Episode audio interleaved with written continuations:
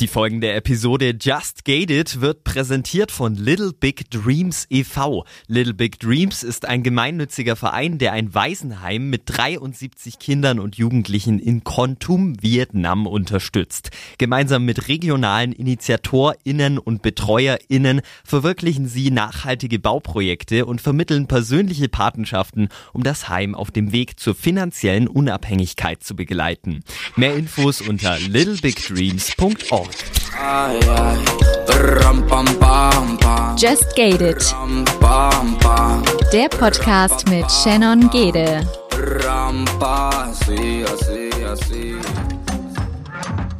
Und somit ein herzliches Willkommen zu einer neuen Folge von Just Gated. Diese Woche mit der lieben Christina zusammen.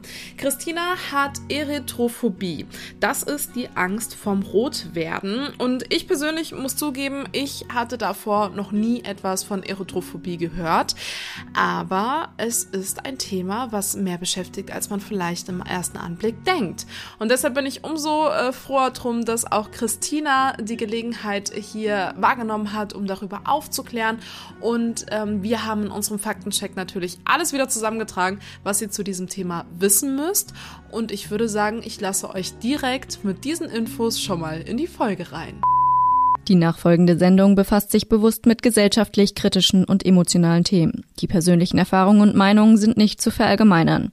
Just Gated setzt sich zum Ziel, Tabuthemen aufzubrechen und positiv auf die Ereignisse zu blicken, ohne sie dabei zu relativieren. Es ist jetzt nicht so, dass ich äh, seit Jahren ganz offen rumgegangen bin und habe gesagt, hey, schau mal, das ist meine Schwäche, bitte guck hin, ich bin da super stolz drauf. Äh, ganz und gar nicht. Es war irgendwie so in den letzten eineinhalb Jahren, ne, wo ich, ich glaube, es waren 2002, bin ich 30 geworden. Ich finde, da findet eh ein Umbruch statt. Also auch in Gesprächen kriege ich das total häufig mit. Und ich bin Mama geworden. Ich glaube, die beiden Ereignisse kamen relativ parallel. Und ähm, auch zum Thema Erziehung und auch wie, was ich für ein Vorbild für mein Kind sein möchte, habe ich ziemlich viel an mir selber gearbeitet, weil ich dachte, okay, ich möchte so ein reiner oder geheilter Mensch sein, so gut es geht, um diesen kleinen Menschen halt alles Mögliche mitzugeben. Und ich wusste, dass es dann ein Thema gibt, was mich halt schon mega lange beschäftigt hat und ähm, primär bei mir im beruflichen Bereich, muss ich sagen. Also früher, wo ich jünger war, auch im privaten, sozialen, aber ähm, ganz persönlich hat es mich oft irgendwie in meinem beruflichen Erfolg gehindert und ähm, ich habe das Gefühl, mit dem Alter ist es auch nicht besser geworden. Und das ist halt dieses Thema, die Erythrophobie. Ähm, ich muss sagen, ich weiß auch erst seit ein paar Jahren, dass das überhaupt so genannt wird. Ich wusste vorher nicht, was es war. Ich wusste einfach nur, ich habe eine extreme Scham, extreme Angst vor Leuten zu sprechen. Und dabei ist gar nicht das Sprechen das Schlimme, sondern meine körperliche Reaktion, und zwar, dass ich richtig rot werde im Gesicht. Und so rot, dass es halt den anderen auffällt und die mich auch darauf ansprechen vielleicht kennst du die Laura Marlina Seiler. Die hat mich auch total viel begleitet und sie hat immer wieder gesagt, für welches Thema willst du losgehen? Was ist dein Thema? Was willst du in die Welt bringen? Und ähm, ich muss sagen, mit den Jahren hab, bin ich mein Thema angegangen und ich habe es bearbeitet und ich bin mittlerweile so, dass ich ähm, immer noch rot werde. Vielleicht ist das auch die Frage, aber ich bewerte es ganz anders. Also ich habe kein Problem mehr damit und deswegen habe ich ist auch die Phobie nicht mehr so da, weil ich habe diese körperlichen Gegebenheiten immer noch, aber es ist, ähm, es, ist keine Angst mehr davor da. Ne? Und äh, ich habe gedacht, ich wünschte, ich hätte diese Weisheit und diese Art mit der Situation umzugehen schon mit Anfang 20 gehabt. Ne? Wie viele Chancen hätte ich vielleicht anders wahrgenommen? Und deswegen fing es damit an, dass ich dachte, okay, ähm, was würde ich, wenn ich jetzt irgendwie Ende ja, Anfang 20 bin, wo ich selber mal gegoogelt habe nach Tipps und Tricks und die nicht gefunden habe, welchen Inhalt würde ich da, hätte ich da gerne gelesen, der mir halt geholfen hätte. Und das war so die Intention, darüber zu schreiben, über, überhaupt über das Thema aufmerksam zu machen. Und das, ja, ich muss sagen, wir haben auch wirklich echt viele junge Mädels geschrieben, so wirklich 16, 17, 18, dass es das Schlimmste der Welt ist und man versteht nicht, warum es so ist. Faktencheck Präsentiert von Unverpackt Darmstadt Aschaffenburg. Erythrophobie, die Angst vor dem Erröten, wobei das ausgeprägte Rotwerden im Gesicht das Unbehagen in dieser Situation noch zusätzlich verstärkt. Meist ist dabei nicht das Rotwerden selbst das größte Problem, sondern die Angst davor, dass es unkontrolliert passiert. Die Rötungsangst hat ihren Ursprung in einer Fehlfunktion des vegetativen Nervensystems. Auslöser ist oft ein unangenehmes Erlebnis in der Kindheit oder Jugend, welches das Gehirn als negativ abspeichert. Betroffene erröten danach oft schon bei geringsten Anlässen, zum Beispiel wenn sie jemand anspricht. Vorträge oder Präsentationen vor Publikum sind kaum möglich. Manchmal genügt schon der Gedanke an die Situation, um das Erröten auszulösen. Es entsteht ein Teufelskreis und schließlich die Angst vor der Angst. Du hast gesagt, ähm, dir sind so ein paar Chancen ähm, entgangen. Was meinst du da für Chancen? Also meinst du beruflich, meinst du in Beziehungen, in Freundschaften? Worauf beziehst du das? Ich kann sogar schon nach frühen Schulzeit ehrlicherweise zurückblicken. Ähm, wenn ich überlege, es gab ja immer schriftliche und mündliche Note, ne? vielleicht erinnerst du dich auch. Und ich war wirklich sehr, sehr gut in der Schule, muss ich dazu sagen. Und ich habe im schriftlichen Bereich, ich hatte fast, also sehr viele Einsen, auch in vielen Bereichen. Aber mündlich war ich immer drei bis vier. Außer in Mathe, weil da hattest du halt nur eine Zahl zu sagen. Ne? Also es war halt leicht. Aber zum Beispiel in Deutsch, und ich erinnere mich, ich habe das geliebt, so Kurzgeschichten zu schreiben. Oh, ich, ich saß dann da, das war für mich keine Qual, ne? das war für mich total äh, schön. Also ich, ich habe halt auch immer gerne gelesen und ähm, mich mit solchen Dingen befasst oder auch Gedichte.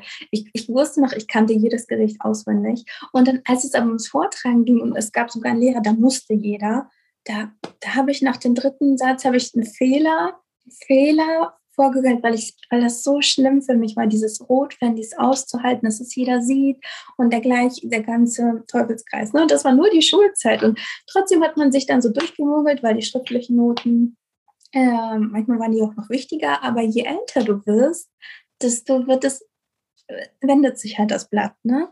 Und ähm, ich fand das, das war das Paradox. Beim Sozialen hatte ich das weniger. Also ich hatte immer viele Freunde. Ich war immer jemand, der ähm, da gar nicht die Probleme hat. Und ich habe mir verstanden, warum habe ich das da? Ne? Aber es hat sich einfach entwickelt mit den Jahren. Eine Angst entwickelt sich, sie lernt dazu. Und irgendwann bist du einfach in dieser Spirale drin. Und dann ähm, ging es im Studium weiter. Und im Studium ich habe Marketing studiert und ein großer Teil war halt wirklich Pitches vorbereiten. Ne? Also nicht nur vorbereiten, sondern auch zu pitchen. Bedeutet, du bist dann mit drei anderen Gruppen und du musst deine Idee vorstellen, wie es halt im Arbeitsfeld ist. Und da, ich, ich, ich wirklich, ich saß da Stunden nachts und ich habe das geliebt. Ne? Und dann habe ich mir das und das überlegt, aber du musst es präsentieren. Also keiner kauft irgendwas, was nur so auf dem Papier steht. Es ist halt so. Man kauft von Menschen oder man will Ideen von Menschen. Und ähm, da war wieder diese Angst da. Und vor allem, wenn dann dein Umfeld es sieht und es sagt und dabei lacht und du diese Unsicherheit schon so viele Jahre mit dir rumträgst, die wird nur noch gefüttert. Ne? Und äh, ja, auch trotzdem, man kann sich zwar rumfinden, aber es ist so frustrierend und im Job ging es dann weiter. Ich habe eigentlich immer oft in einer Männerdomäne gearbeitet. Ich weiß gar nicht, wie das dazu kam, weil letztendlich, ich habe auch was auf dem Kasten und deswegen habe ich mich immer gechallenged und wollte halt auch dahin und die Verantwortung und den Job. Aber ich erinnere mich halt wirklich so, das waren so Punkte wie Gehaltsverhandlungen. Und äh, ja, da musst du halt, äh, keine Ahnung, vor allem so zum Beispiel erzählen, warum du es wert bist und so. Ne? Und da musst du für dich einstehen. Und dann, oder mein Chef zumindest hat es mir auch nicht leicht gemacht. Ne? Der wollte dann pokern und verhandeln. Und äh, er wusste diese Schwäche und ist da auch halt voll reingegangen. Ne? Und weil ich solche Situationen einfach meiden wollte, am liebsten schnell raus, das ist ja so ein typisches Angstverhalten zu meiden. Äh, was tust du? Du sagst ja, okay, oder gibst dich mit weniger zufrieden oder nimmst mehr Arbeit an, anstatt zu sagen, hey, ich bin hier überlastet, schon mal, ich mache die und die drei Projekte, sondern sagst du, ja, okay, mache ich auch mit. Ne? So. Oder ähm, ach, ich weiß noch, also ich habe dann auch meinem ersten Job auch Marketing, wo es auch viel um Ideen ging. Und dann erzählst du zum Beispiel mit Ideen mit Kollegen auf einmal, beim Meeting erzählt ein Kollege deine Idee. Und dann einfach zu sagen, ach Mensch, wir haben ja drüber gesprochen, Hans Meier, weißt du noch? Aber ich, ich konnte es halt nicht, ne? weil dann gucken alle und dann ist halt die Angst, also in meinem Kopf ist schon viel, viel mehr losgegangen, als eigentlich passiert ist. Ne? Und das ist halt so dieses Tückische bei der Angst. Das sind halt so Chancen, wo ich echt denke, so schade drum. Also ich glaube, man hätte da, ich hätte da noch viel schneller viel höher steigen können und auch mit viel mehr Geld. Wie merkst du denn, dass du zum Beispiel rot wirst? Also hast du dann typische körperliche Anzeichen und was, was geht dann in dir hervor? Also welche Gedanken kreisen dann im Kopf? Kannst du uns vielleicht in so eine Situation mal mitnehmen? Ja, also ich muss, ich muss jetzt einmal unterscheiden. Ich glaube, ich würde sagen, also heutzutage ist es anders. Ne? Ähm, ich, hab, ich beschäftige mich schon echt lange damit und ähm, genau, aber ich kann trotzdem sehr gut nachvollziehen, wie es halt früher war, weil ich erst letztens auch mit ähm, einem Mädchen darüber gesprochen habe und ähm, ich mittlerweile auch einfach total viel Entspannungsmethoden mache und mein Körper gar nicht mehr so krass äh, verkrampft, wie er halt vorher gemacht hat. Ne? Und das war halt wirklich das, ähm, ich erinnere mich, also es war halt auf einmal eine Hitze da, aber es war auch so eine Steifheit im Körper. Ne? Du kannst nicht mehr atmen, alles spannt sich zusammen. Und dadurch, dass es nirgendwo weg kann, du kannst deinen Körper nicht regulieren, ging es bei mir halt ins Gesicht. Und das war dann halt knallrot. Ne? Und anstatt irgendwie der, dass der Atem stockt und ich weiß, es gibt einige, die schwitzen oder wie auch immer, bei mir war das halt sofort, die, ich habe richtig wie so ein Stau gefühlt. Ich bin erstarrt und mein Gesicht, ja, mein Gesicht hat das Gefühl, alles abbekommen, dieses ganze die ganze, äh, das ganze Blut, was weg ist, war dann halt im Gesicht. Und ich muss dazu sagen, ich bin eigentlich ein sehr heller Mensch, ein heller Hauttyp. Und auch das ist halt der Unterschied. Ich glaube, ähm, das, es ist, man ist auch prädestinierter dafür. Das ist halt wirklich so. Ne? Wenn du ein heller Hauttyp bist, eine dünne Haut hast, ich habe auch so eine rosé bläulicher Typ bin ich, äh, dann neigst du einfach sowieso mehr. Ne? Ich reagiere auf Hitze und Kälte schon viel extremer als jemand, der vielleicht so einen Olivhautton ähm, hat. Und äh, ich denke mal, ich habe auch viel so über Ursachenforschung betrieben. Woher kommt das überhaupt? Aber das ist halt häufig, ich glaube auch, dass ich so einen Auslöser wahrscheinlich in der frühen Kindheit hatte. Da hat jemand gesagt, Mensch, Tomate oder so. Dabei war gar nichts, aber du speicherst es ab. Ich bin rot, irgendwie ist das wohl blöd. Die anderen sind es nicht. Ich bin komisch. Ich will das so nie wieder werden. Ne? Und dann kriegst du die Angst und dann wird es halt stärker und stärker und stärker. Aber woher kam auch dieses Gefühl, dass das äh, blöd und anders ist? Also hast du Mobbing erfahren dadurch? Ich persönlich nicht, würde ich sagen. Ich, hab, ich wurde eher belächelt und ich hab, es hat mich einfach so geärgert, weil ich das Gefühl hatte, nie für voll genommen zu werden.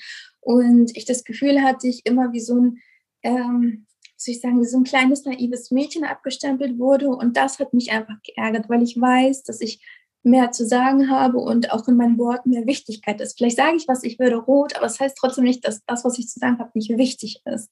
So, das hat mich geärgert, aber gemobbt in dem Sinne, dass ich ausgegrenzt wurde oder beleidigt oder sowas nicht. Aber natürlich wurde dann halt ähm, das belächelt oder ich glaube, wahrscheinlich war es für die andere Person eine Art Necken. Ich weiß nicht, wo da schon die Grenzen zum Mobbing sind, ehrlicherweise. Aber ähm, ich hatte einen Kommiliton, der hatte das auch.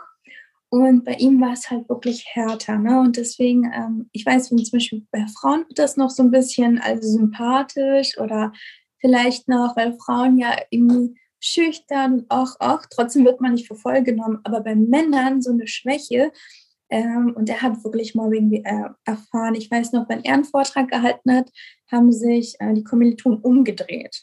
Die haben ihm einfach den Rücken zugedreht. Das war, es war echt krass. Also, und sowas ist mir nicht widerfahren. Ja, aber es ist, also es kann auf jeden Fall dazu führen, weil du hast halt was offensichtlich, eine offensichtliche Schwäche. Und so typische Mama sind ja die, die dann ihre eigenen äh, keine Ahnung, Probleme damit kaschieren, indem die auf jemanden draufhauen, ja. Hast du dich denn deiner Mama, deinem Papa nahestehenden Personen irgendwie äh, anvertraut? Oder, weil ich meine, das hatte ja auch dann Auswirkungen auf deine schulische äh, Leistung, wenn du jetzt zum Beispiel die mündlichen Noten auch genannt hast. Ähm, hattest du da jemanden, mit dem du dich darüber austauschen konntest? Oder wann hast du angefangen, darüber zu reden? Ich glaube, ich habe immer mal wieder versucht, drüber zu reden, aber auch immer so als, hey, ah, ich habe da was, aber es ist nicht so wichtig. Ne? Also dem gar nicht so hingeguckt, sondern so ein bisschen. Und ich hatte das, oder ich habe immer noch die gute Freundin, die hatte das halt auch. Und dann meinte sie, guck mal, ich habe das doch auch und so weiter. Und so ist das dann halt einfach und so weiter und so fort. Aber ähm, genau, und irgendwie habe ich dann, wie gesagt, die Schulzeit ging dann trotzdem, aber ich glaube, im Studium fing es dann an, dass ich mit meinen Eltern darüber gesprochen habe. Und auch da, das war erstmal so schrecklich für mich. Und als ich denen das erzählt habe, das war auf einmal wie so ein, weil ich wusste, mir kann nichts mehr passieren. Also, und die Reaktion meiner Eltern war total so, ist das wirklich so schlimm für dich? Und also auch dieses, da ist doch nichts Schlimmes dran, aber gut, lass uns noch Lösungen finden und so weiter und so fort. Und dann war ich auch tatsächlich bei einem Arzt, denn man kann das ja operativ entfernen. Aber wurde das mit solchen Kommentaren von wegen, ähm, ist das wirklich so schlimm für dich verharmlost und du hast dann diese, ähm, du hast gedacht, du übertreibst oder war es wirklich für dich auch irgendwie ein, Weg, um eine Lösung zu finden, wenn du halt dann auch ärztlich betreut warst und äh, auf einmal nicht mehr alleine mit dem Thema warst? Also weißt du, was ich meine? Das ist ja eine das ist sehr dünne Grenze zu sagen, na, ist das wirklich so schlimm? Hast du das im direkten Moment auch so aufgenommen oder ähm, war das jetzt einfach komisch formuliert von dir und du, also ich assoziiere das gerade falsch? Nein, also so einen Eindruck hatte ich nicht von meinen Eltern. Die haben das total auf, also er haben die das, ich muss dazu sagen, ähm, weil du ärztlich betreut sagst, vielleicht komme ich darauf an, weil ich habe ähm, mal, äh, ich, ich, dachte, ich muss zum Psychologen. so, ich war, eine, ich war im Studium, ich dachte, ich muss zum Psychologen.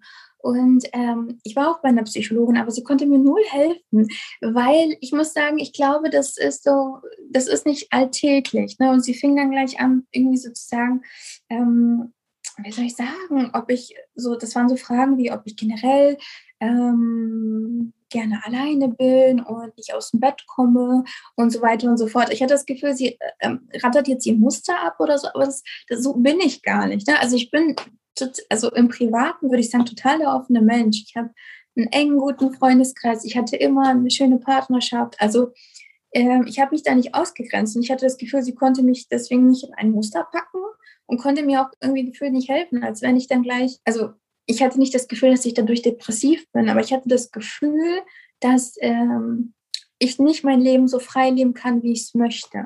Genau. Und das war halt das. Und deswegen, ich ich muss sagen, ich bin einfach immer ein sehr lösungsorientierter Mensch gewesen und ich habe sehr viel in mein Studium gepackt und ähm, ich wollte auch immer sehr weit im Beruf hinaus. Und deswegen war das so ein Punkt, wo ich dachte, ich muss da, ich muss da was machen. So weil ich weiß, ich komme nicht weiter. So, man kauft von Menschen, man arbeitet mit Menschen und deswegen wusste ich, dass ich da was machen muss. Und so ging, ging, ich, ging ich auch zu meinen Eltern und habe gesagt, nee, das ist aber das im Beruf. Und die, die haben es ja auch so nie miterlebt. Ne? Ich meinte, ihr seid ja nicht dabei. Ihr seht nur, wie viel Input ich hier zu Hause damals noch reinstecke, aber ich kann das nicht präsentieren und es ist halt total bitter und so weiter und so fort. Und wie war das dann für dich beim Arzt? Also was hatte er dann gemacht, was dir dann vielleicht auch geholfen hat? Ähm, also ich habe mich dagegen entschieden, weil es ist eine OP und äh, es gibt wirklich so eine Community, äh, als ich dann gestoßen bin, wo echt ganz viele so Leidensgenossen da war, ich das erste Mal gemerkt, oh Gott, krass, dass es echt so viele Leute gibt. Und es gibt halt wirklich welche, die wirklich nicht mehr rausgehen können. Also äh, wirklich nicht mehr bezahlen können an der Supermarktkasse, ohne gleich rot zu werden oder wenn man einen falschen Pit eingibt. Ich muss sagen, so ein extremes Stadium hatte ich nie. Ähm, auch nicht im Freundeskreis. Wie gesagt, bei mir war es wirklich eher ein beruflicher Fokus, aber da habe ich erst echt gemerkt, boah, krass. Äh, und deswegen, glaube ich, kam überhaupt das Angebot einer OP da. Also, dass, dass irgendwo der Bedarf da erkannt wurde. Und äh, ich bin halt hingefahren und das war in München von Hamburg, das ist halt eine echt lange, ist echt eine weite Strecke. Ähm, und äh, genau, es ist halt ja ein Nerv, der ähm, auch da, ne, also man hat, entweder man hat es körperlich oder nicht. Ähm, es ist der Sympathikusnerv, der geht, muss sich vorstellen, hinten vom, oder ich glaube hier vom Gehirn und in den Brustkorb entlang. Und bei einigen ist er halt, reagiert er viel, viel schneller auf Hitze, auf Alkohol, auf Lachen, auf Wut, auf Ärger. Und äh, bei mir ist er halt sensibler und er reagiert viel, viel schneller auf alles Mögliche, auch vielleicht auf eine ungewohnte Situation. Ne? Und das, dann schießt sofort die Hitze. Es ist aber nicht gleich, dass interpretiert wird es als Scham oder Lüge oder wie auch immer. Ne? Einige haben es vielleicht mit dem Reizdarm, da reagiert der Darm sofort gereizt. Und einige haben es halt mit dem Sympathikusnerv. Und den Nerv kann man wirklich abklären. Das sind wie so Tackernadeln die dann halt reingesetzt werden. Man muss sich vorstellen, es sind vier Stiche in dem Brustkorb. Dann wird versucht mit so riesenlangen Pinzetten diesen Nerv zu kriegen, nur den, weil alle anderen. äh, und der wird halt abgeklemmt. Und die Nebenwirkungen, also die sowieso OP-Folgen, aber das Krasseste war, man kann wohl, falls man den Nerv daneben abklemmt, dann würde man so ein Hängeauge bekommen. Als ich das gesehen habe, wurde mir ganz klar, dass ähm, also mein Leidensdruck nicht so groß ist wie das.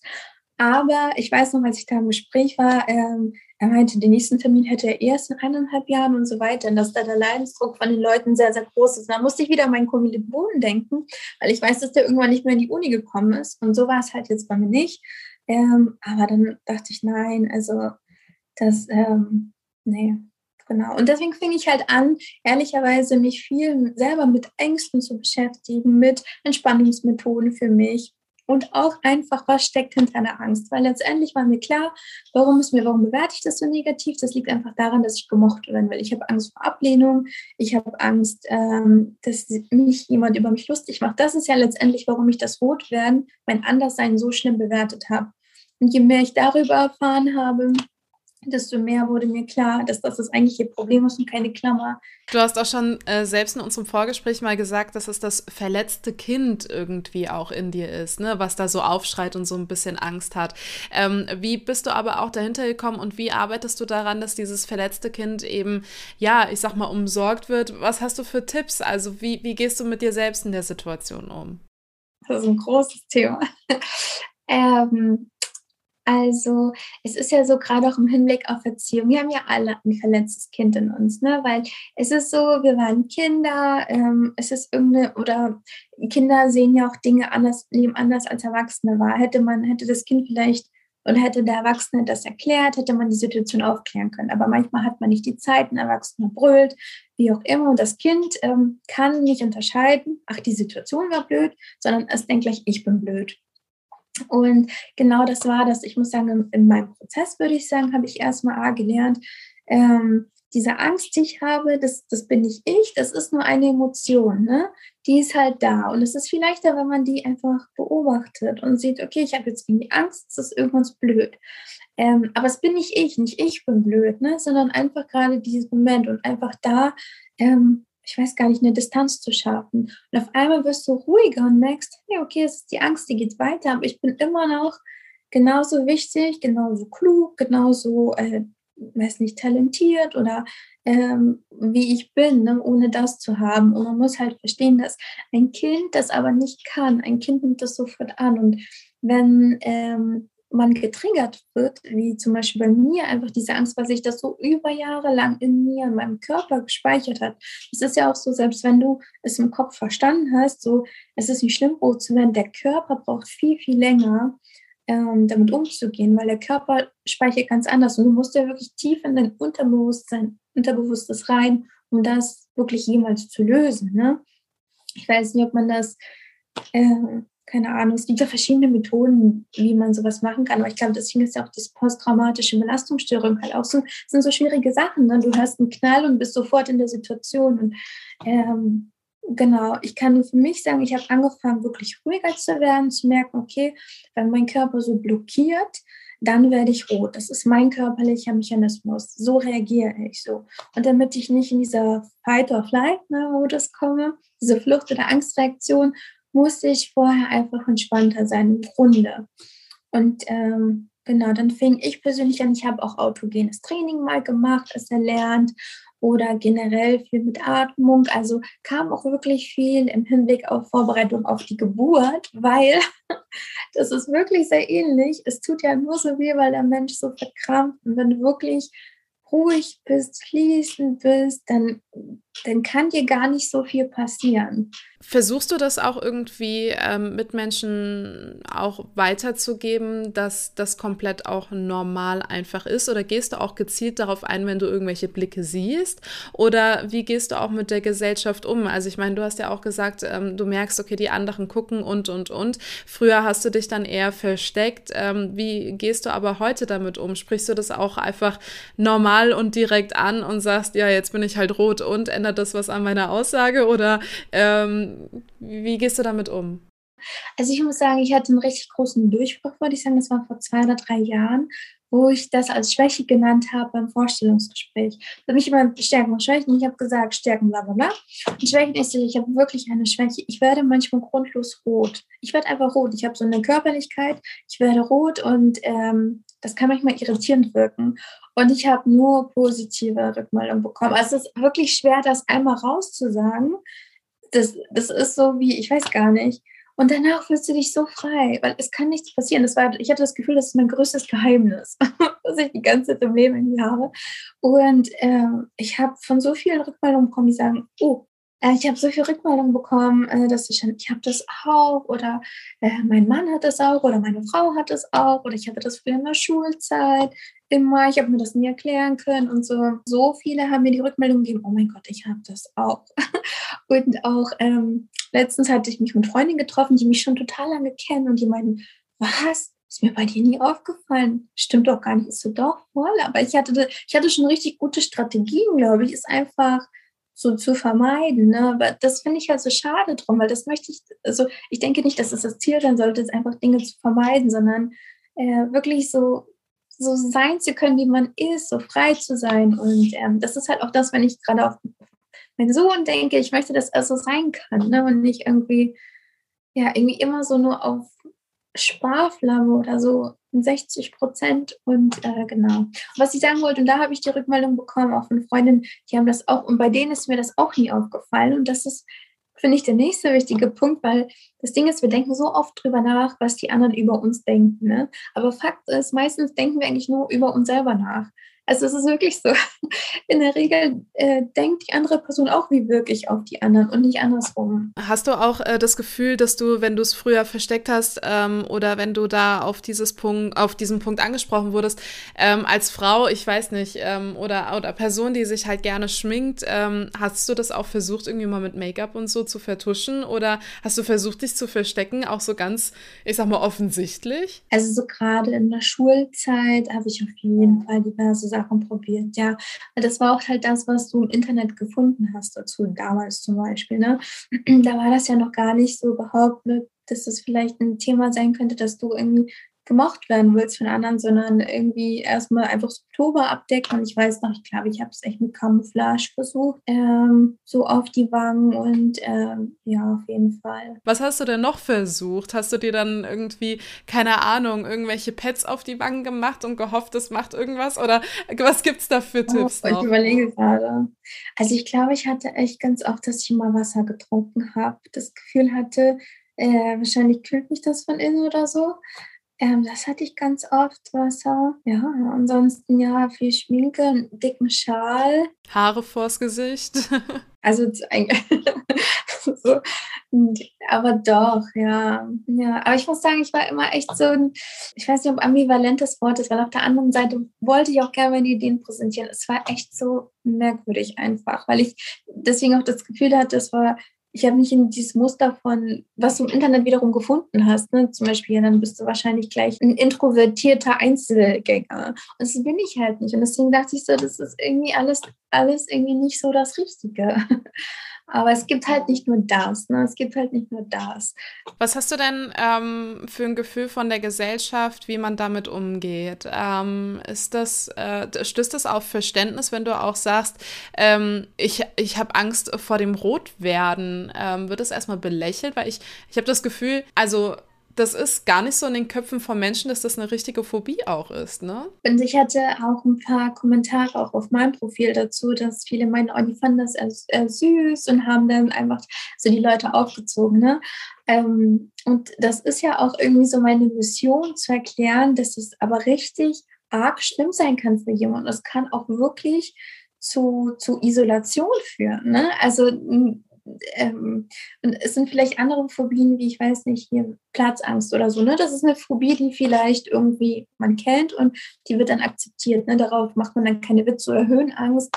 Auch da macht man dann keine Witze und so weiter und so fort, weil das jetzt die Leute kennen. Ne?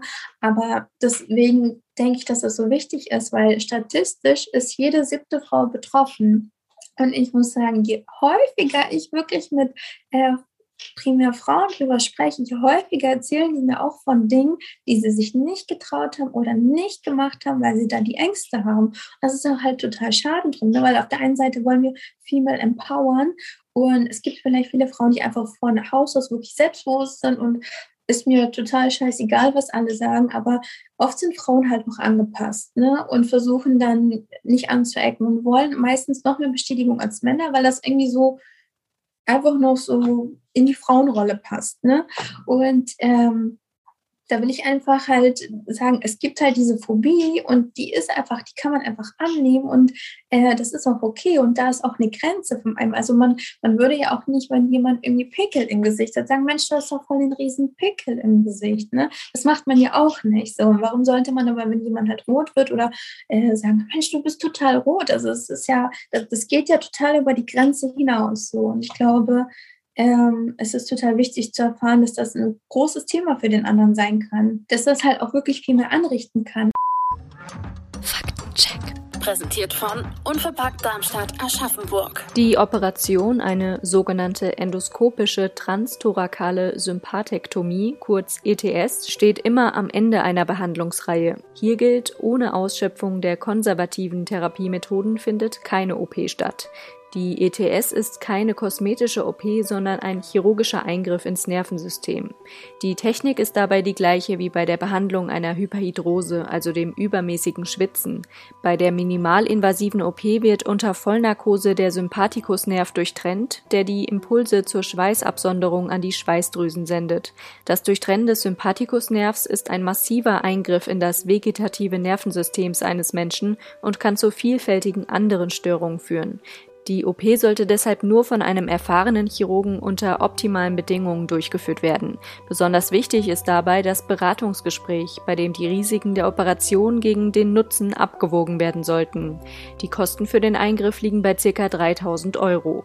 Ob die Krankenkasse die Kosten für die Operation trägt, ist im Einzelfall zu prüfen. Wie würdest du denn, wenn jetzt zum Beispiel dein Kind ähm, genau so ein, eine Phobie hat oder wenn du merkst, okay, ähm, ja, es verhält sich genauso wie ich in gewissen Situationen. Ich glaube, zu wissen, was dahinter steckt. Was hättest du dir denn als Kind gewünscht, wie deine Eltern reagiert hätten, hätten sie es von sich aus gemerkt? Also was würdest du jetzt gerne ändern? Oh, das war die schöne Frage irgendwie, weil ähm, also mein Anspruch ist auf jeden Fall, dass ich, das ist der Unterschied, glaube ich, vielleicht zu meiner Erziehung. Ich möchte unbedingt, dass die Beziehung im Vordergrund steht als die Erziehung. Und äh, das ist uns persönlich sehr wichtig, also dass unser Sohn mit allem und sei es das Banalste der Welt zu uns kommen kann, auch wenn er irgendwie ein blödes Gefühl hat. Es irgendwie passiert, ist ein blödes Gefühl, dass wir ihm helfen, das einzuordnen. Weil ich glaube, das ist halt das, warum es sich bei mir auch wahrscheinlich so so entwickeln konnte. Ich hatte halt ein blödes Gefühl beim Melden, aber da wusste ich nicht, was das Problem ist. Ne? Deswegen, das kam ja wirklich erst mit später, wenn man halt auch analytischer denkt, in meinem Fall, dass ich dann angefangen habe, okay, systematisch vorzugehen, da ist jetzt eine Angst, ich weiß, man kann Ängste auflösen, was ist denn das eigentlich und so weiter und so fort. Ich bin da eher analytisch rangegangen. Ähm, aber vorher habe ich einfach nur gemerkt, ich mag mich nicht melden, es ist mir halt voll unangenehm und so weiter und so fort. Aber und dazu gucken, wenn ich merke, da ist was, auch zum Beispiel meinem Fall bei den Noten hätte man es eigentlich ziemlich gut sehen können, ne? wenn schriftlich immer richtig, richtig gut ist und mündlich halt nicht. Ähm, vielleicht, was ist denn da? Ne? Und dem auf jeden Fall helfen, weil Kinder das nicht einordnen können. Die können noch nicht so, vielleicht einige schon, aber ich glaube. Und ich glaube, dass im Vordergrund auf jeden Fall die Beziehung. Und deswegen möchte ich auf jeden Fall, wenn irgendein unangenehmes Gefühl da ist, dass er uns das immer beschreiben kann. Das ist halt keine unangenehmen Themen gibt. Ich glaube, die Eltern sollten die absolut erste Ansprechperson sein, wo überhaupt keine Scham da ist. Und was ist denn dann vielleicht aber auch für dich das Positive an dem Ganzen? Was hast du da rausgezogen, wo du sagst, ey, dafür war das Rotwerden ziemlich gut? also jetzt in meinem Fall würde ich sagen, äh, weil ich einfach viel ins Lesen gekommen bin, wirklich zum Thema ähm, zwischenmenschliche Beziehungen. Ich muss sagen, ich habe wirklich sehr, sehr tiefe Freundschaften. Also es ist irgendwie selten so, wenn ich jemanden kennenlerne, dass ich bei mir Gespräche oberflächlich verlaufen. Es ist echt ganz selten. So Smalltalk und so ist nicht so meins. Ich habe sehr häufig, ich lerne jemanden kennen und habe wirklich gleich tiefgründige Gespräche. Ich glaube einfach, weil ich sage zwar nicht jedem, hey, ich habe das und das Problem, aber wenn es dazu kommt, schon. Aber ich habe irgendwie das Gefühl, ich habe so ein Verständnis entwickelt, nur weil das jetzt nicht mein Thema ist, kann das für dich aber das absolut Schlimmste der Welt sein. Und ich möchte dir helfen, weil ich davon überzeugt bin, äh, dass das einfach zum Gemeinwohl beiträgt und dass wir einfach dadurch eine bessere Welt erschaffen, gerade im Hinblick auf meinen Sohn. Ne? Oder auch, glaube ich, viele Probleme, die halt in der Welt da sind, wenn die Kommunikation ist, sei es in der Beziehung mit dem Partner, mit dem Kind, mit dem Arbeitgeber, mit allem, äh, der Schlüssel Und damit kann man so viel machen. Ne? Und dieses, den Mund haben wir immer da, also die meisten wahrscheinlich. Ähm, und deswegen war es für mich auf jeden Fall für mein persönliches Wachstum sehr vorteilhaft. Ich weiß auch nicht, wie es wäre, wenn ich das nicht hätte. Vielleicht wäre ich eine viel rücksichtslosere Person ne, oder so oder würde über andere herziehen. Ich weiß es nicht, wenn ich das selber nicht erlebt habe. Jetzt muss ich sagen, habe ich eher so das Gefühl, wenn ich jemand merke, da ist jemand, der benachteiligt ist, ein ausgeprägtes, wie nennt man das, Fairness oder Gerechtigkeitssinn vielleicht. Ah, genau, ja. genau, ein großes Gerechtigkeitsempfinden und habe irgendwie das Gefühl, wenn da jemand schwächer ist, helfen zu wollen, so wie ich mir das gewünscht hätte und auch auf jeden Fall für andere einzustehen. Und ähm, denke auch, dass das auf jeden Fall schon in die Erziehung muss, weil ähm, ja, sonst wird die Generation, also wir können es nur mit unseren Kindern verändern. Ne? Also wir müssen es verändern, damit wir unsere Kinder so erziehen, damit die wiederum eine andere Generation erschaffen. Was würdest du denn jemandem raten, der jetzt zum Beispiel eine beste Freundin hat und denkt, ah, irgendwie passt sie doch ganz gut zu dem, was Christina hier erzählt hat. Ähm, vielleicht leidet sie ja auch unter Erythrophobie. Ähm, wie würdest du denn da umgehen und sagen, ähm, ja, geh direkt auf die Person zu und äh, schmeiß ihr die Diagnose um die Ohren? Oder wie würdest du sagen, sollte man da herangehen jetzt? Also, es ist ja wirklich ein sehr schambehaftetes Thema. Also, das ist ja wirklich, ähm, wie soll man sagen, wir wollen ja alle unser Gesicht wahren. So, wir sind ja alle soziale Wesen und soziale Wesen wollen ja mal Anschluss haben. Es ist ja nichts, es ist irgendwie die größte Urangst, ne, verstoßen zu werden. Und das ist ja ganz runtergebrochen, das. Ne? Du möchtest halt nicht verstoßen werden, du möchtest nicht äh, irgendwie falsch wahrgenommen werden. Man will sein Gesicht behaupten. Deswegen glaube ich, muss man natürlich sehr sensibel sein. Aber wenn man das Gefühl hat, die Person, äh, also ich meine, es ist ja du kannst ja auch rot werden und trotzdem über dich selber lachen, das Gefühl haben, das ist voll okay, weil das ist ja das, wo ich jetzt angekommen bin. Ne? Also deswegen, ähm, aber ähm, wenn du das Gefühl hast, der meidet dann immer wieder Sachen oder kommt nicht zu Festen, wo dann mehr als drei Leute da sind oder will nicht beim Essen bleiben, wenn da und da, dann denke ich schon, ähm, wenn einem sehr was an den Menschen liegt, dass man die mal ansprechen kann, sagen, hey Mensch, ich habe da das und das gehört. Das ist mir halt einfach aufgefallen. Will dir nicht zu nahe treten, aber du bist mir wichtig und, äh, und so weiter und so fort. Das ist doch also ich muss sagen, das ist immer die Rückmeldung, wenn ich bekomme, dass jemand sagt, echt, ich wusste gar nicht, dass es eine Bezeichnung hat.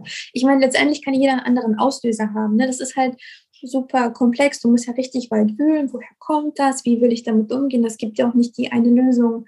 So ist das ja, ne? wenn du irgendwie mentales, es gibt nicht das eine oder das andere, aber ich glaube schon mal zu wissen, Mensch, du hast da was und äh, das ist halt eine Körperlichkeit und du vielleicht bist du auch nicht schuld. Das tut ja auch schon mal gut zu hören. Es liegt jetzt nicht an dir, es ist einfach da, wie kann man damit, damit umgehen. So, und das war's auch schon, meine Lieben. Das war die neueste Folge von uh, Just Gated. Und nächste Woche geht es mit der lieben Katharina weiter. Da sprechen wir über das Thema sexualisierte Gewalt und Mobbing. Dementsprechend da schon mal eine kleine Triggerwarnung. Aber ich werde natürlich vor der Folge auch nochmal darauf hinweisen. Ansonsten, wenn ihr mehr zu dem Thema Erythrophobie erfahren möchtet, solltet ihr uns auf unbedingt auf Instagram folgen, so rum. Und äh, da haben wir natürlich wieder die gesamte Woche für euch vorbereitet mit spannenden Infos und auch einem Livestream zusammen mit der lieben Christina. Und ansonsten freue ich mich, wenn ihr auch das nächste Mal einschaltet und wünsche euch einen schönen Start in die neue Woche, einen schönen Start in den Tag, ins Wochenende, wann immer auch ihr die Folge hört. Du kennst jemanden, dessen Geschichte zum Podcast passt oder möchtest selbst ein Teil von Just Gated werden? Dann schicke deine Anfrage an gaede.management at gmail.com. Das war die neue Folge von Just Gated. Auch immer montags abends ab 8 Uhr bei Yuka Radio. Yuka. Yuka Radio. Der beste Musikmix für dich. Jeden Tag neu für dich zusammengestellt. Music for you. Music for you. Nur bei Yuka Radio. Alle Infos checkst du online. yukaradio.de